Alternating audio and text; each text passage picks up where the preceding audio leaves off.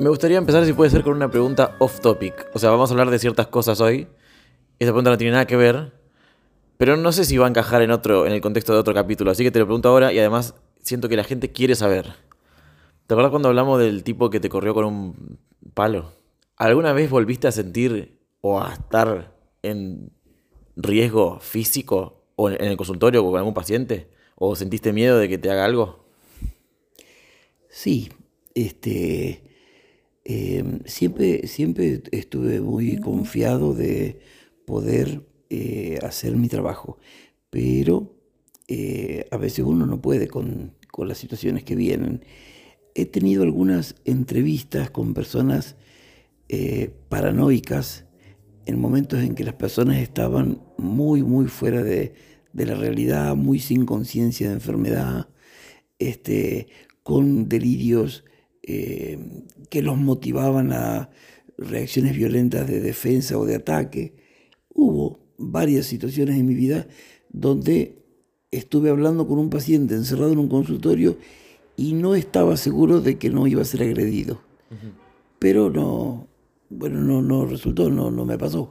Nunca pasó nada y nunca, pero en tu mente es como, bueno, ¿qué hago si se levanta, se me ataca?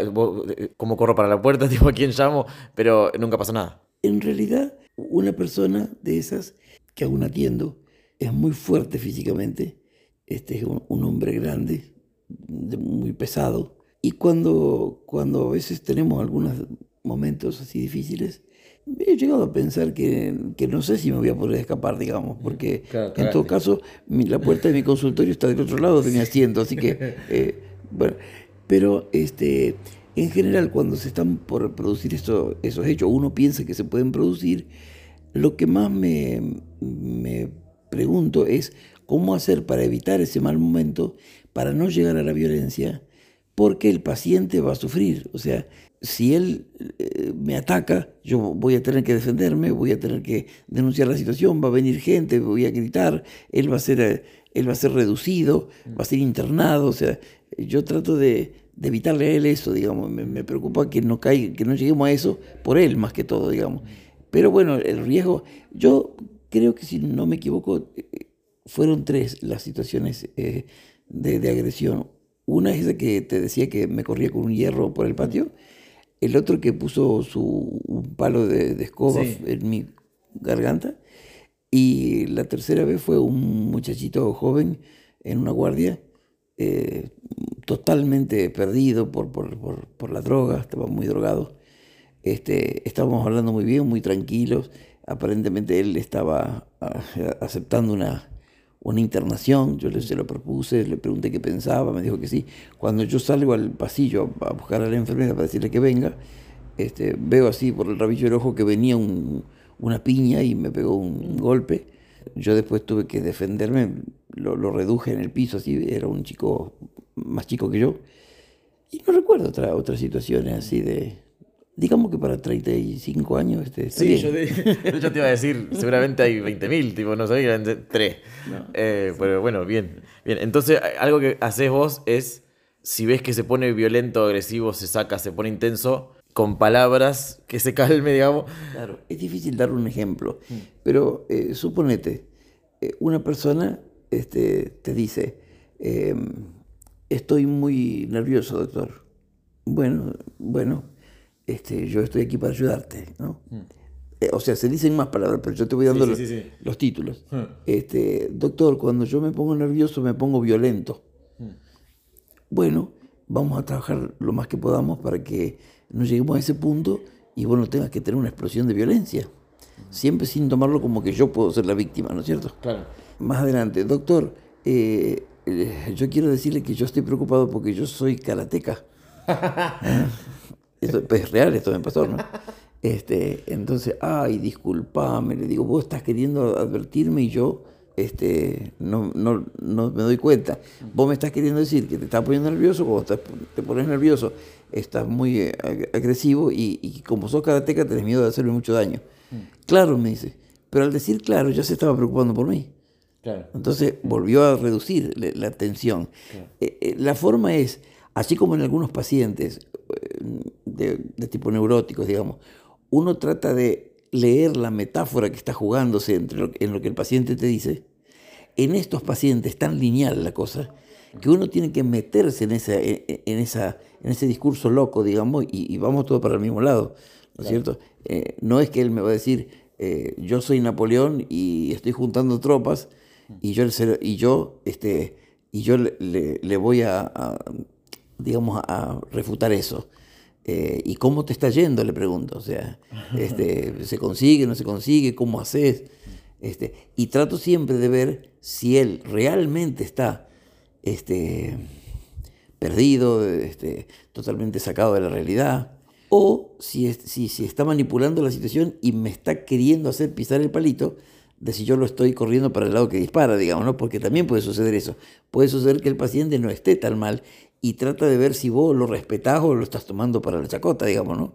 Actúa más de loco todavía para ver qué pasa. Actúa su locura para ver cuál es tu, tu verdadera postura como médico frente a eso, si te importa o no te importa, digamos, ¿no? ¿Y eso él, él lo, lo, recontrapensó? ¿Le salió así? Tipo, porque hay, hay una cierta inteligencia detrás de eso, que una persona que está en ese estado como para esas cosas, qué loco que la persona pueda estar en ese estado y también ser tan inteligente como para pensar eso. Lo que pasa es que ese estado no es un estado así concreto, es un estado nebuloso. Entonces, si estás de la nebulosa para la claridad, eh, pensás bastante. Si estás muy para la oscuridad, pensás menos. No es, una, no es, decir, está de este lado el tapial o del otro. El tapial es de humo, no, sabes dónde está, digamos. Entonces, hay personas que tienen una fuerte tendencia manipuladora, por ejemplo, y tratan de llevarte al terreno que ellos quieren, tratan de, manejar tus reacciones, de acotarlas, de, de, jugar con vos de alguna manera. Una cuestión que les sale muy bien, que lo hacen muy bien, digamos, y de la cual no son del todo conscientes de, de, la característica que tiene eso, digamos, ¿no? En relación a lo sano o no que fuera eso. Hay otros pacientes que están totalmente fuera de la realidad, totalmente fuera de la realidad. Este, yo te había contado hace muchos años, muchísimos años, porque yo no sé si no era residente, hace 30 años, este, ese muchacho que vino tan, tan intoxicado de alcohol que lloraba, pero lloraba descompuesto de dolor, porque adelante suyo, unas chicas peleándose un poco por, por, por, por los muchachos, ¿viste? por celos, le habían pegado una puñalada a Superman. este, y después vino, después ya estaban haciendo la historia clínica para internarlo, eh, y, vino este, el hombre araña a avisar que no, que no se había muerto, que él lo veía, yo no, que, que no se había muerto. Y después justo llegó Batman a decir lo mismo, y como estaban celosos de quién había llegado primero, se empezaron a agarrar a piña Batman con, con Superman. Y me contaba, eh, con, con eso, eso, por alcohol nomás, puedes ver todo ese quilombo. Eso, es, eso, aparte, por ejemplo, él tenía, en ese momento estaba, eh, bueno, estaba eh, prácticamente en un delirium tremens, se, llama, ¿no? Es un cuadro que no solo te descompone tu cuestión mental, sino que es un cuadro de terapia, cuando porque produce un desequilibrio metabólico muy grave del sujeto, ¿no? este, pero él, por ejemplo, yo estaba escribiendo la historia clínica y le pegó un manotazo al, escritorio, que eran esos escritorios de chapa de hospital. Yo pegué dos metros para arriba un salto y él, dijo, ¡Mira, bicho miércoles! Él veía bichitos por todos lados. Se, llama microsopsia, ven bichos por las paredes y le pegaba. Claro, él, ve pequeños bichitos. Y entonces este, eh, le pegaba con la mano y yo me asustaba. Este, pero digamos, eh, hay personas que dentro de su dentro de su desequilibrio momentáneo en ese momento, ¿no es cierto? Este, en su desequilibrio pueden estar totalmente alejados de la realidad, pero en su realidad y en esa realidad puede, puede ser necesario para él ser violento. Yo tengo que meterme en esa realidad y este, trabajar ese tema. Hay otro paciente que a lo mejor está un poco mal, sabe que las cosas no están del todo bien, pero hay una parte que no la está pudiendo manejar y ese es el paciente que a lo mejor con su parte sana un poco te pone en el aprieto, ¿no? ¿No te pasa, viste, cuando viene un nene chiquito y te muestra un dibujo y vos decís, ah, dibujaste un cocodrilo? Y te dice, no, es una jirafa. El, nene se desilusiona, pero es claramente, yo dibujé una jirafa. Y vos viste un cocodrilo, no entendiste nada, unas líneas, todo así. ¿No te pasa que vos querés seguirle la realidad al paciente y le seguís mal? sí, sí, sí. A veces, por ejemplo, el paciente te va contando una historia vos tratás de seguirla, pero la intención del paciente es otra y vos no, la- no alcanzaste a verla enseguida. Y él te dice, pero no, doctor, y te explica, ¿no es cierto? Y otra vez vos rebobinás. Lo que es importante es que vos lo entiendas, pero muy, muy importante es que vos le demuestres que te interesa. Claro. Entonces, si te equivocás, no importa. Te equivocaste, ah, pero es así. ah, y, y, y volvés. Eh, Él necesita con- contención, vos necesi- él necesita que vos estés al lado suyo, él necesita que, porque hay un pedacito de él, o un micro a veces, que, que sabe que esto es todo un problema y que alguien tiene que ayudarlo, y vos lo estás ayudando. Claro, porque al fin y al cabo él está ahí sentado, no está en su casa. Claro, cuando está atado es otra cosa, cuando está sentado ahí es porque, bueno, algo lo tiene sentado ahí, digamos, ¿no? Y nunca hay riesgo de quedar como. Que no sé si tampoco se, se- se te sucederá que se dan cuenta o te, te lo remarcan, quedar como condescendiente, como que se dan cuenta, che, ah, vos me estás diciendo que sí a todo porque. Sí, sí. O sea, en, en el momento que vos no logras entender exactamente para dónde va el asunto, puede pasar eso y te lo reclama el paciente. Pero usted me está tomando el pelo mío, o sea, eh, sí, sí, eh, vuelvo a decirte, la situación puede estar toda loca, toda lejos de la realidad, o puede estar muy cerca de la realidad con matices de patología, ¿no? Bueno, y ahora hablando de lejos de la realidad y cerca de la realidad, el tema que yo traía a colación, yo, o creo que todos en nuestra familia, no sé si los ocho, fu- fuimos o somos, hemos tenido episodios, o no sé si es episodios, de ser sonámbulos. Eh, vos tenés, de hecho, me la contás vos porque yo no me entero lo que hago de noche. O sí me entero a veces porque me ha pasado una o dos veces que me desperté en el medio. Pero me interesa preguntarte qué es exactamente eso. En otros capítulos hemos hablado de cuando la persona está en otro estado, si es él ese o es otra persona, o qué es. Y me interesa saber este sonámbulo que es una persona que está, está dormida. Eh, sí, eh, se supone que está dormida. ¿Qué es estar dormido? el, el organismo tiene una máquina ¿no es cierto? que se llama el sistema de vigilia.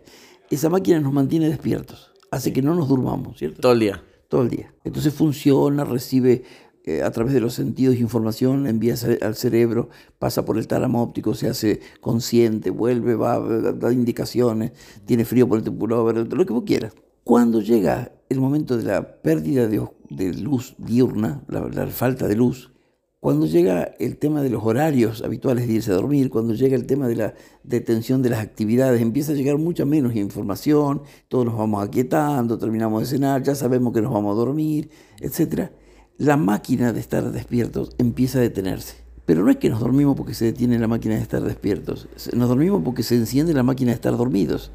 El cuerpo, cuando estamos dormidos, trabaja, respira, digiere, crece el pelo, la uña, este, late el corazón, muchas cosas pasan. Y el, en sí, el proceso del, del dormir es un proceso que se va realizando por etapas.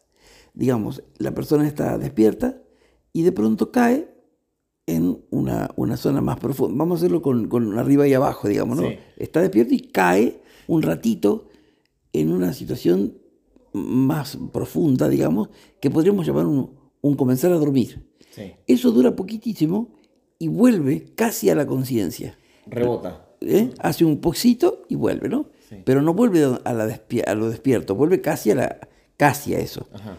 Un ratito después hace otro piquito más, más un poquito más hondo y dura un poquito más y vuelve y vuelve un poquito más, más lejos de la conciencia cada vez Claro.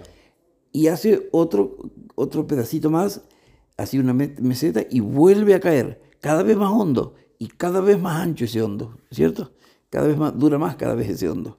Bueno, hay un tipo de sueño, esto es muy básico porque hay, hay muchas subcaracterísticas del sueño, Sí. pero hay un, un- un sueño donde vos ves a la persona que está dormida, ves que se le tensan los músculos del cuello, pero sobre todo que se le mueven mucho los ojos. Vos ves los párpados cerrados y las bolitas de los ojos chiquititos Sí, sí. Bueno, eso se llama en inglés sueño REM y en, en castellano sueño MOR, movimientos oculares rápidos. ¿Mm? No me lo voy a pronunciar en inglés.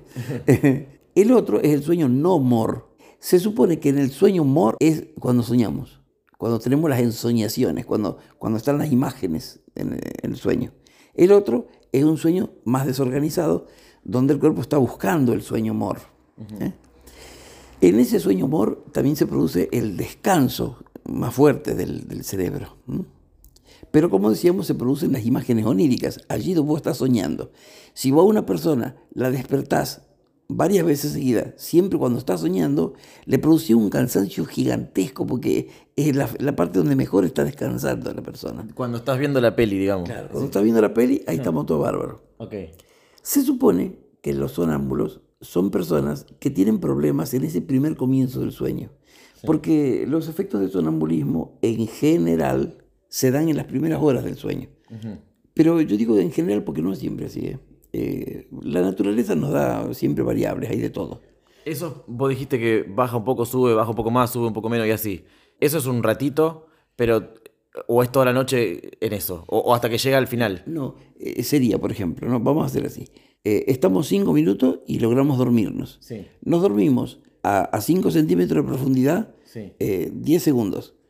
Volvemos, no los 5 centímetros volvemos, volvemos 3. Ah. A, a, los 3 minutos nos profundizamos 20 centímetros y nos quedamos 5 minutos ahí abajo y cada vez, cada vez más. Todo es dormir, pero hay distintas profundidades. Los, los, las partes profundas, las mesetas profundas allá abajo, son los sueños REM o MOR. Eh, y ahí es donde descansamos. Cuando volvemos a la superficie casi nos despertamos, pero cada vez volvemos más lejos de la superficie, ¿no? Claro. Em, ¿Se entendió? Sí, sí, sí. Bueno, en las primeras etapas, en ese sueño no mor, el sueño desorganizado, cuando todavía no estaba soñando la persona, este, es donde más se producen los, los eventos del sonambulismo. Que si vos ves las definiciones, se habla de, de este, es un trastorno. Dice, es un trastorno. Yo digo que dicen que es un trastorno porque no son sonámbulos, porque es lindo. este, es como decir, la persona empieza a tener imágenes, pero todavía mantiene un estado de conexión. Como de alerta con el... Conexión. Porque vos fíjate que cuando vos dormís, se te interrumpen cuatro de los cinco sentidos. El único sentido que te queda despierto siempre es, la audición. ¿eh? ¿El tacto no queda? No, vos, vos agarrás a una persona dormida y la tocás y no la despertás. ¿Eh? O sea, si, si la tocas con cierta suavidad, no la despertás. Sí, le ponemos un hielo en la jeta. Es otra cosa. un jarrazo de agua. Pero eh, si vos, si vos este, prendés la luz, apagás la luz del dormitorio, este, ya está, el tipo está dormido. ¿viste? Bueno, hay más sensibles y menos sensibles esos estímulos. Sí, sí. Pero en general, el, el, el, sentido que más va a reaccionar es si le hablas. Si le hablas, la persona va a poder eh, por ahí reaccionar más rápido. Este, en el sonambulismo, entonces, tenemos una persona que este, eh, se, atribuye a la ansiedad, la fatiga, la falta de sueño, eh, situaciones muy problemáticas, estresantes. Pero yo te puedo asegurar que a veces la alegría te produce eso. Porque de alguna manera es. Sí, pues puede ser un. no, estás descansando plenamente porque estás muy feliz. Porque... yo digo como que es como que la problemática de cansancio, la problemática de estrés, la problemática de la preocupación, no te deja llegar al sueño profundo y ya te genera cosas. Entonces vos querés reaccionar a esas cosas como reaccionarías despierto, pero ya estás casi dormido. Entonces surge eso. Pero no siempre el estímulo es algo feo, es un trastorno, es una, es una crisis, es un estrés, un miedo. A veces la persona se va a la cama tan llena de felicidad pensando en algo que sigue pensándolo mientras se va durmiendo y después lo actúa mientras, trabado al medio. Claro, sí, sigue con eso. este, y sí, hijo, nosotros en nuestra familia, y, yo no sé quién no habla de noche en casa, digamos. Este, mamá, creo.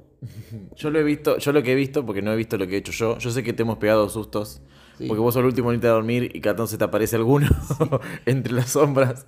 Eh, ¿Vos, una vez me pusiste un, un susto mortal porque yo en esa época estaba leyendo el libro que trata de la verdadera historia, de la supuesta verdadera historia de, que dio pie al origen de la película El Exorcista, que es una cosa que le pasó a un chico, no a una chica.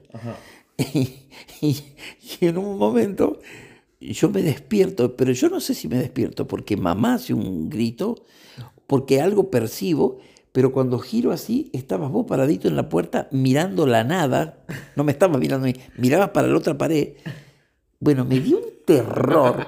Y vos empezaste a gritar, ahí empezaste a gritar, y yo te agarré upa, te llevé abajo, y nos quedamos ahí en el living. Este, Pero, por ejemplo, también tu hermano, este, Lautaro, el otro día, me doy vuelta y me estaba mirando como para comerme. ¿viste? Era una cosa. Y, y, yo lo miro y le digo, anda, anda a dormir tranquilo. Y se y se fue, ¿viste? O sea, eh, en general pasa eso, ¿no? Una cosa que vos me dijiste muchas veces es que vos a un sonámbulo le, le das una orden, le decís, volvé, andar y va. Sí, sí, yo, o sea, eh, eh, nunca hay que generalizar, pero en todas mis experiencias, este, yo fui conducido también. Una cosa que yo recuerdo en Nebulosa era estar en una situación donde yo giraba dentro de paredes grises y resulta que lo que había pasado es que yo me había salido de la ventana de, de mi habitación y estaba caminando por el patio luz. y mi mamá me escuchaba decir, ¿cómo salgo de acá? Entonces mamá, por la otra ventana que daba al patio luz, me dice, ¿ves eso oscuro que está allá, eso negro? Métete ahí, métete ahí. Y yo me metí y me dormí.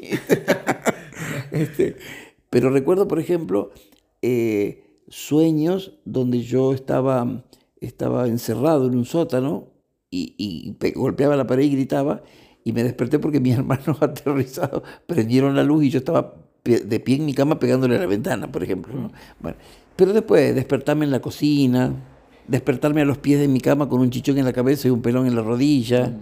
O ustedes también deambular por la casa, ir, como que están viendo algo y uno ni les habla y se vuelven. o uno empieza a hablar en la, en la cama, pero no con palabras sí, inteligibles. ¿No? Sí. Eso te iba a decir, tipo, eh, cuando dijiste lo de que queda la audición. Yo he escuchado conversaciones de cama a cama. Ese conversaciones de cama a cama que nadie estaba diciendo palabras reales. Eso. O, o peleas, por ejemplo, en, entre el Tini y el Lauti, que eran los, en mi pieza éramos los tres, eh, yo, y yo como que uno decía, dame, qué sé yo, devolveme. Y otro, no, y yo no digo, estarán en el sueño, estarán juntos. Yo creo que sí. sí. Yo creo que no están soñando, yo creo que en ese momento hay una comunicación. Porque, eh, por ejemplo, vos a un, a un sonámbulo, le vendás los ojos mientras está sonámbulo, uh -huh. ¿no?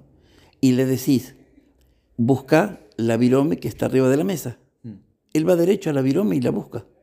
Eh, eh, sabiendo, porque antes la había visto dónde estaba o aún... O, sí, sí. Bueno, es, una, es, una, es un ejemplo que te doy sí, de, de, de, que tratar de que vos veas si la persona está percibiendo con los órganos de la visión, de, con los órganos naturales de la percepción. Yo creo que lo del sonambulismo todavía tiene mucho que ser explicado. Eh, el sonámbulo no ve con los ojos, es más, muchas veces está con los ojos cerrados. No, no, ¿Mm? este, eh, recibe órdenes, las comprende. Eh, está esto de, de, hacer ruido de cama a cama y no sabes si están hablando, porque uno se, uno se contesta con el otro. Mm. De habitación en habitación me pasó también. Hay otros que, que, hablan muy clarito, muy clarito, este, se habla clarito. Eh, o sea, hay muy, eh, te, debe tener una, una, hereditariedad, porque yo lo soy, mi hermana lo era, mi hermano lo es, eh, ustedes lo son. Ahora, siempre que esto empiece en la infancia, siempre que esto empiece en la infancia, no, no es preocupante, no, no son situaciones preocupantes. Los sonámbulos no, no hacen cosas malas. Este, los sonámbulos hacen cosas raras, pero no, no hacen no, cosas malas. ¿No hay riesgo de que se hagan mal? Se, se... No tengo registro de eso, no. no. Este, vuelvo a decir, este, eh, se los ha visto caminando por cornisas, este, se los ha visto haciendo, haciendo equilibrio en lugares, pero no se cae. O sea, cosa que despierto capaz que no haría porque... No haría. Por eso yo creo que el sonambulismo es un estado de, eh, digamos, eh, un estado alterado de conciencia, mm. es un estado alterado de conciencia, que por ahí hay que estudiarlo más todavía, porque puede estar en relación con otro mundo de percepciones del ser, que por ahí no está tan, tan conocido o tan aceptado por la ciencia. ¿no? Ahora, diferente cuando está el, el, sonambulismo aparece en un mayor que nunca fue sonámbulo. Eso te iba a decir. Eh, porque esto puede tener que ver entonces con una persona que no logró aterrizar en el fondo del sueño, quedó ahí medio bollando. Sí. Entonces, si una persona le apareciera esto, podría decir que, bueno, ¿qué, qué te está pasando estos días? Tipo? Y si, si una persona empieza a tener sus primeras manifestaciones, que yo, a los 40, 50 años, vos tenés que pensar, ¿es alcohólico? ¿Está tomando algún tipo de, de, de estupefacientes? Este, ¿Tiene algún desarrollo de alguna enfermedad neurológica?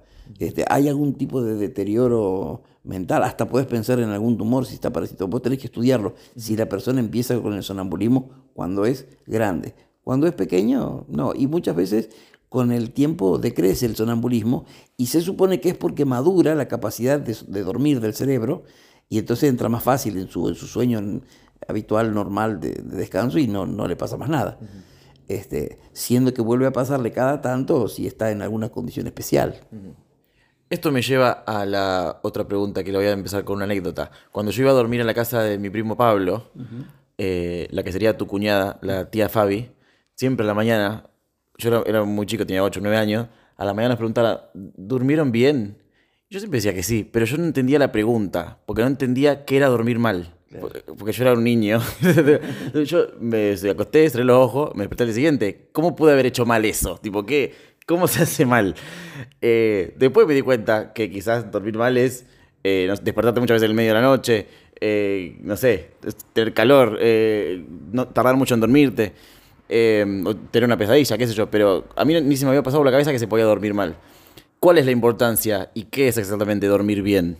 Es mucho, la importancia es mucha, muchísima. Siempre digo que el cuerpo humano está preparado para dormirse cuando cae el sol. Al, al- al- al perder la luz, el- aparece la hormona eh, que, que nos ayuda a dormir y, y- y el cuerpo está preparado para eso. Y está pre- preparado para despertarse cerca de la salida del sol.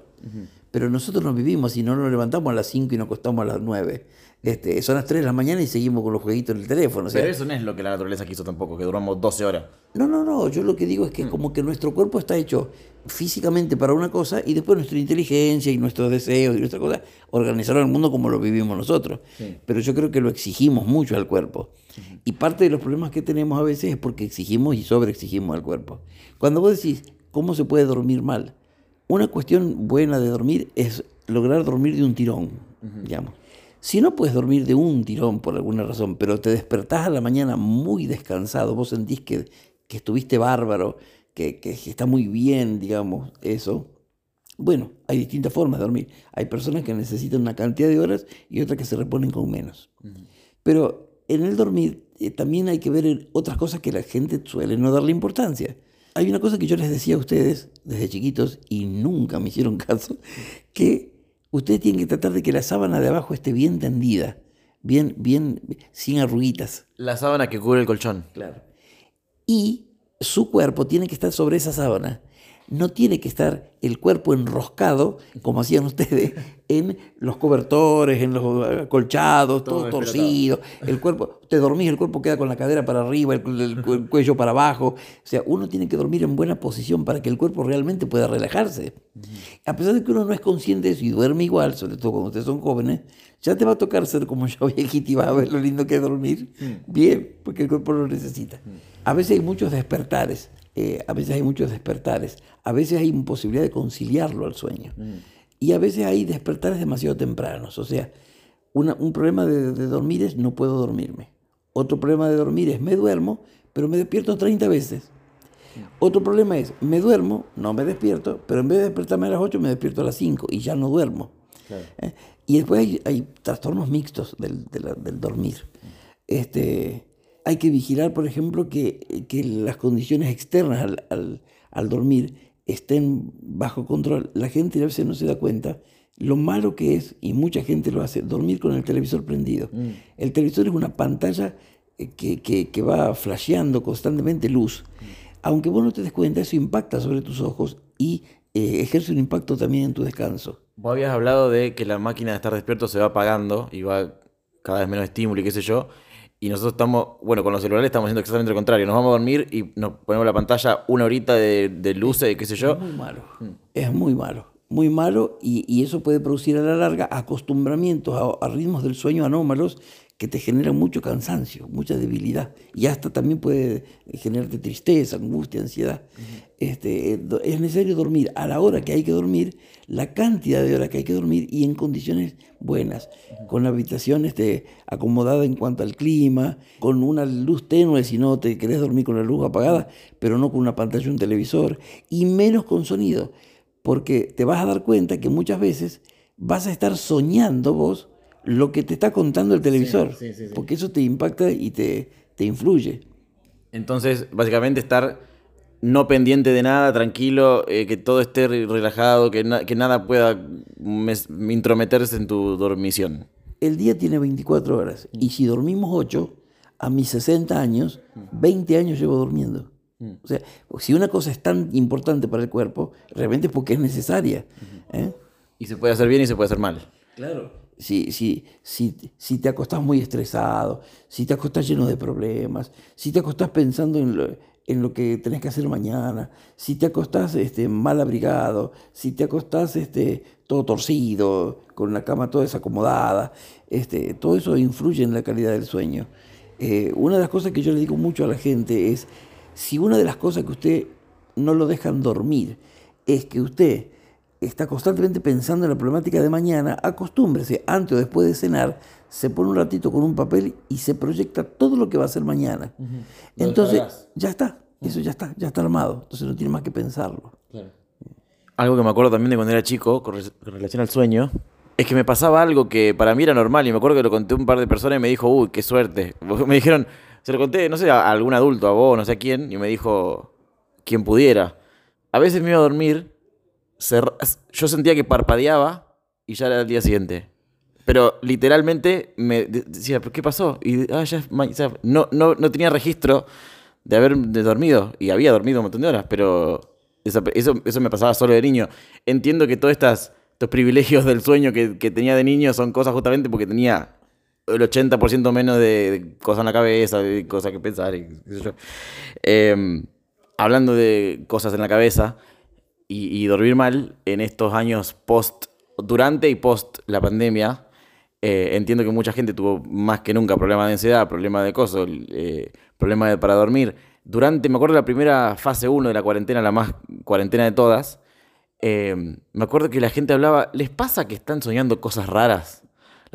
puede ser que está, como que alguien dijo, ustedes también están soñando cosas raras. Entonces, sí, sí, estamos soñando cosas raras. tipo, yo me, pasó que soñé como nunca soñé. Todos los días soñaba, que nunca me pasa. O, sea, o, de paso te pregunto, ¿está bien dicho eso de que siempre soñamos pero no nos acordamos? Eh, se supone que sí. Se supone que a veces se sueña a un nivel de profundidad que no lo, no lo logras traer a la conciencia. Eh, yo, por ejemplo, al revés. Yo soy una persona que todas las noches me despierto. Este, si me despierto varias veces, me despierto consciente de lo que estoy soñando y, y, a la mañana me despierto con la historia con la que estuve soñando y esa desesperación que vos la querés guardar a la historia para poder contarla y ves cómo se te escapa inmediatamente y no la podés retener. Muy pocas veces puedes retener alguna historia del sueño, pero esa, ese dormida así, esa, esa dormición que vos parpadeás y te despertás y tenés que tener la conciencia muy tranquila y haber dormido muy profundo. Ah, eso que acabas de decir, que uno no se acuerda del sueño, se, se despierta y se la acuerda más o menos, y cada segundo que pasa, que vos querés repasar la historia y la repasás y te olvidás, y de repente había una persona que hace un rato yo sabía quién era, ya no sé quién era. Puede ser, no recuerdo si esto, esto lo vi en algún lado, que como no estamos usando nuestros sentidos, nuestra memoria almacena lo que escuchamos, lo que vemos, lo que tocamos. Y en los sueños no está usando ninguno de esos. Es una. Es un carnaval, sí. Es un holograma. Entonces después no te puede acordar porque no estuvo ahí. ¿No te pasa, por ejemplo, que vos estás, te despertás y te acordás? Es de esos días que te acordás.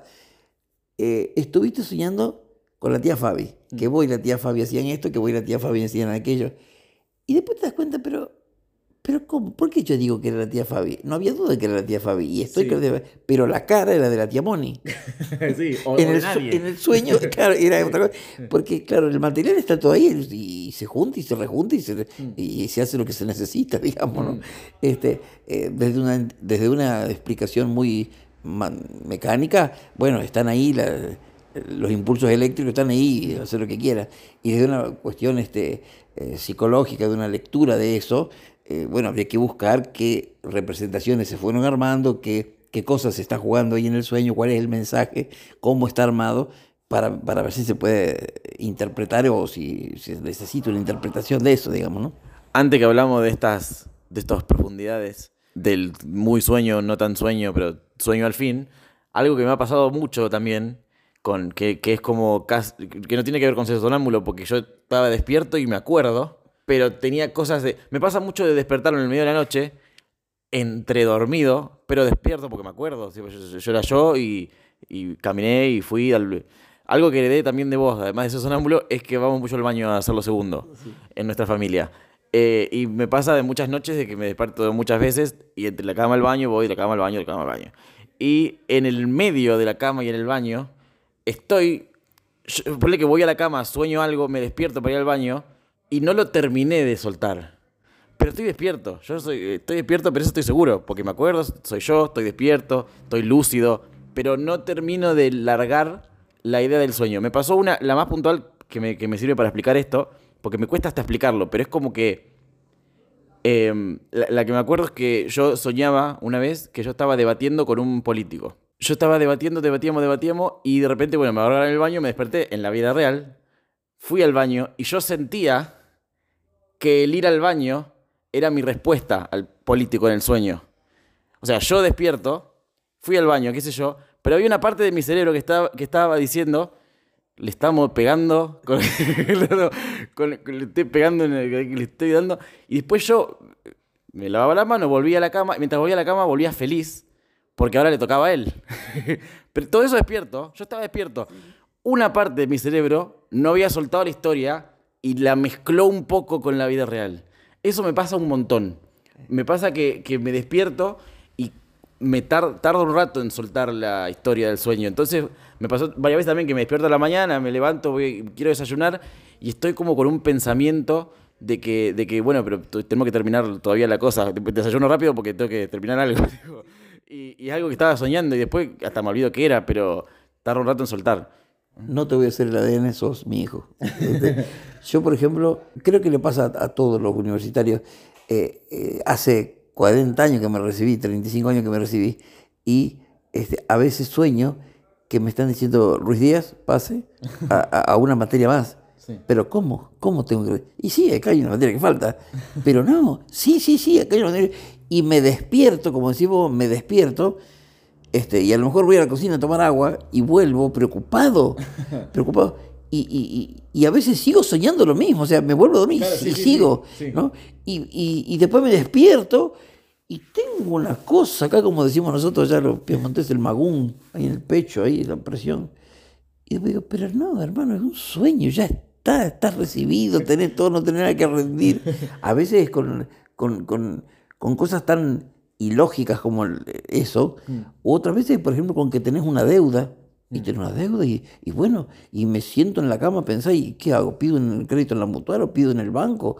¿O hablo con esto o hablo con otro? Y después me doy cuenta que ya estoy despierto y quiero un sueño. Sí, sí, sí. Me pasa también con, a veces con buenas noticias. Como, uh, qué bueno que va a estar esto. Y después, pero qué verga que soy, lo soñé. Hoy no es sábado a la noche. Tipo, yo tenía toda la, la idea del sueño, de todo el plan. Eh, Hay sueños que son muy sueños, muy locos, muy con sus, muy con sus detalles de sueño, que vos no te das cuenta, a veces parece que es todo blanco y negro, a veces es en color, a veces volás en el sueño, a veces tenés, este, y todo se maneja en una nebulosa, a veces es muy vívido, muy vívido, a veces el sueño se puede traducir hasta en expresiones corporales, ¿no es ¿cierto? Este, eh, yo me muevo mucho en la cama cuando estoy, eh, digamos, soñando ciertas cosas. Hay, hay como distintos niveles de, de- de implicación, ¿no? Este, eh, tu tía Moni, por ejemplo, suele eh, tener sueños feos y cuando está muy feo el sueño dice, bueno, no te preocupes, Moni, total es un sueño. ya está acostumbrada. Lo dice ella en el sueño. Bueno, una que seguro te pasó, eh, que me pasó mil veces y estoy seguro que te pasó. Te despertás o no, no sé. Ves una araña gigante, saltás a la otra punta de la casa, te agarrás una chancleta y te quedas ahí duro hasta que te das cuenta de que no existe una araña tan grande en este planeta. Eh, no es el tamaño de la araña. Yo, por ejemplo, la araña o la siento que me pasa por arriba ah, no, no, yo no la sentí nunca. o la he visto, sobre todo en la mesita de luz. O sea, una araña que, que- que- que es una, una araña considerable en la mesita de luz. Y bueno, ¿viste? Pero si querés araña, estábamos en la primera vacación de nuestro, de nuestro matrimonio con tu madre y vos eras, tenías 10 meses y eh, sueño de pronto que todo el techo, todo el techo era un impresionante este, colchón de tela de araña con arañas, ¿no? Así, pero como si fuera de 20 centímetros. Y de pronto yo sentía que eso se caía. Entonces salto de la cama, agarro a tu madre dormida de la cintura, vuelo hacia afuera de la cama y me despierto en el pasillo con tu madre, la tenía upa como un bebé, los ojos de mamá abiertos como platos, y yo no sabía qué explicarle, pero le había salvado la vida. Porque se cayó el techo se de araña. Caía la araña. De nada.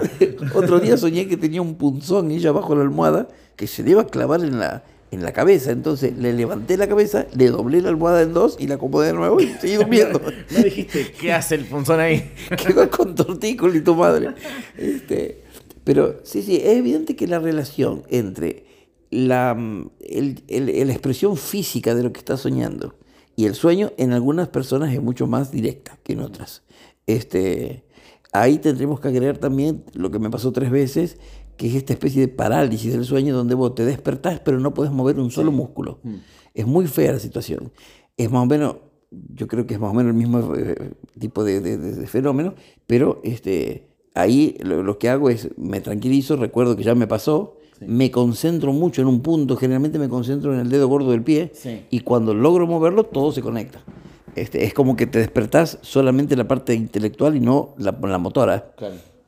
Siempre hablamos de que bueno sos fanático de la medicación y de por qué. La pastilla para dormir te duerme, porque él tiene un químico que te duerme, ¿no es cierto?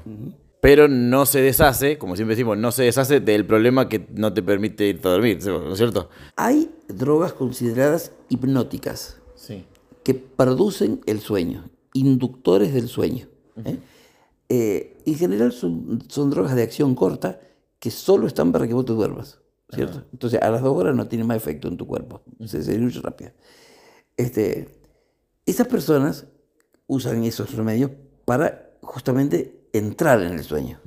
Pero después ven algunos de ellos que se vuelven a despertar. Claro. Entonces, vos decís, no está pudiendo dormirse por alguna razón, pero posiblemente la misma razón esa que no lo deja dormir también lo despierta después. Eso podría ser un gran estado de ansiedad, por ejemplo, ¿no es cierto? Bueno, la ansiedad no te deja dormir y hasta te despierta. Entonces vos a ese comprimido de cosa hipnótica que le das, le agregas un tranquilizante que dure más tiempo en la sangre y que cuando la persona se quiera despertar no se pueda despertar porque está con el tranquilizante funcionando todavía, ¿cierto? Mm.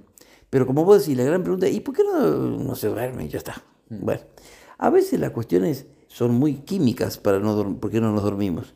¿Viste esto de que es bueno llegar cansado a la cama, es bueno hacer gimnasia, es bueno, bueno, es bueno todo eso hasta cierto punto. Si vos haces eh, un día muy activo, muy, muy cansador, vas, venís, caminás, pedaleás, vas al gimnasio, haces tus tareas, tus cosas, y a las 8 de la noche, 8 y media, empezás a relajarte y tenés una cenita tranquila y ves una peliculita o lees algo o, escribís, eh, escuchas música y, a las 10 de la noche, 10 y media te acostás, posiblemente duermas como un lirón, ¿cierto? Mm. Pero si vos venís del gimnasio de hacer CrossFit a las 23 de horas, mm. llegás a casa, te da una ducha, no te va a dormir nunca. Porque como vos, te activa también eso. Como vos estás haciendo una, una actividad que es extenuante, Vos para poder hacer semejante actividad tuviste que largar mucha adrenalina a tu, ah, sangre. Entonces vas a tener un cansancio mortal, pero los ojos grandes así, porque la adrenalina va a tardar tres horas en diluirse en tu cuerpo. no es solamente que gastás la barrita de energía hasta que llega a ser y te dormís, tipo, no funciona Vos llenaste tu sangre de tu cuerpo de productos que el cuerpo hace cuando está luchando, cuando está peleando, cuando está haciendo grandes esfuerzos. Y esos productos hacen un efecto durante muchas horas. Entonces, no hay que hacer actividades físicas extenuantes después de las 7 de la tarde, ponerle de las 8, porque si no, no te va a poder dormir. Entonces, si vos tenés una vida demasiado sedentaria, no te ayuda a dormir la parte del cansancio físico porque no la tenés. Claro. Te ayuda la, del cansancio mental, pero no tenés la del cansancio físico. Y si vos te pasás del cansancio físico, llegás acelerado a la cama, tampoco te dormís, llegás estresado, digamos. ¿no? Entonces, eh, una cuestión es, esas cosas son de lo que se llama la higiene del sueño. Este, eh, no comer demasiado de noche si ves que te afecta, no tomar mate, ni té, ni café de noche si ves que te afecta, porque a alguna persona no le afecta, digamos, ¿no?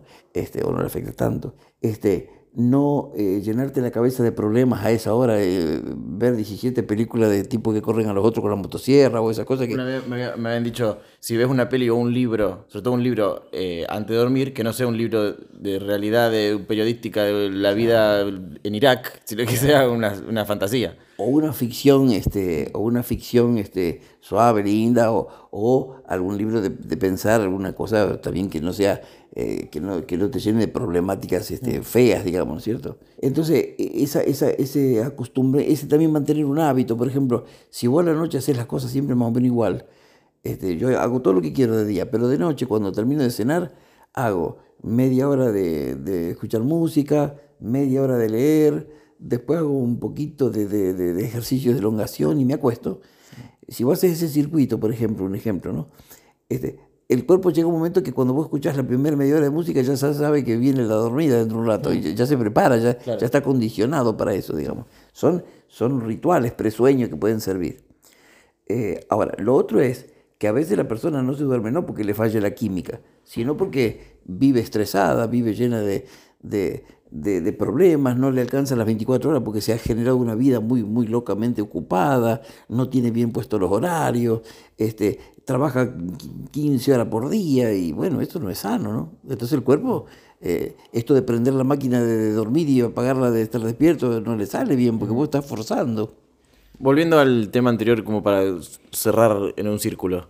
Cuando en la primera parte de la cuarentena, en la pandemia, todos sentíamos que bueno, porque todos empezamos de repente a tener una vida muy, muy, nueva, una rutina muy nueva, una cosa muy distinta. Y yo me acuerdo de eso, de que todos hablaban de que soñaban todos los días y algo raro. Yo me acuerdo en ese momento pensé dos cosas. ¿Estaremos durmiendo mejor o peor? Y quizás las dos pensé. Quizás hay gente que está... Porque de repente todos tuvimos muchos menos estímulos, muchos menos preocupaciones, muchos menos agendas, tareas, cosas que hacer al día siguiente. Era como un eh, flotar que quizás nos recontra sirvió para dormir mejor. Pero también pero también, por otro lado, estábamos justo en una etapa de hiper angustia, incertidumbre, eh, estar todo el tiempo eh, cuidándote de que no saliera afuera, le tenés miedo a la vereda, tipo, era como las dos, las dos cosas opuestas y siento que quizás alguna gente le pegó para un lado, otra gente le pegó para el otro. ¿Qué crees que pasó ahí? O, qué crees que, sobre todo, qué crees que nos pasa hoy, después de haber pasado por eso? Bueno, mañana empieza el Congreso de Psiquiatría y está ese tema y yo te lo contesto el lunes que viene. Mira, como siempre, mm. como siempre, hubo de todo. Eh, hay personas que tuvieron graves problemas familiares en la pandemia porque empezaron una convivencia forzada que no se daba, donde este, papá y mamá estaban siempre fuera de casa y ahora estaban juntos, este, los chicos estaban siempre en la guardería o en la escuela y ahora estaban todos junto con los papás también. Y esto puso a prueba la mecánica de relación de la familia, los nuevos hábitos, etc. Y a veces eso hizo explotar este, agresividad, violencia, eh, un lío bárbaro. En el caso de nuestra familia, pues fíjate lo bien que la pasamos los primeros tiempos, porque nos dimos cuenta que no éramos ocho a la mesa hacía 20 años. Este, eh, y, y, de pronto todo ese, ese primer mes o dos meses donde este, yo almorzaba siempre en casa, cenaba en casa y éramos seis, siete, ocho cada vez en, en, cada almuerzo y en cada cena. Eh, fue hermosísimo, digamos, fue... Eh, ustedes desempolvaron cosas de sus relaciones entre hermanos, pudieron hacer cosas lindas, empezaron a jugar a cosas que no se podían hacer antes. Este, después tenés gente como por ejemplo tu tía Moni que anda juntando virus por la calle tirándoselo a la gente a ver si puede armar otra pandemia porque a ella le encantó. A ella le encanta estar sola y que nadie la moleste y ver Netflix y qué sé yo. Este, y hay otras personas que, que la pasaron muy mal, muy mal, sobre todo las personas de la tercera edad, mm. personas que están muy apegadas a sus nietos, gente que tuvo nietos nuevos y no los conoció por meses, este, eh, gente que, que veía los hijos a través de los vidrios, que le dejaban cosas en el pasillo y después cuando ellos iban ella salía a buscarlo. Mm. Eh, ese, ese, ese, corte de relación fue terrible para, para, para ellos. En, en, todo eso, creo que ahí está el material con el cual mucha gente soñó distinto en toda esa época, porque no es lo mismo, era un, momento especial para, para, la humanidad y para cada uno, y eso por supuesto no podía no, no representarse también ahí, ¿no? Esto fue La mente y la duda, una conversación entre mi papá, el doctor Alejandro Ruiz Díaz y yo, Lichi. No te olvides de darle al botón de seguir y activar las notificaciones. Hasta la próxima.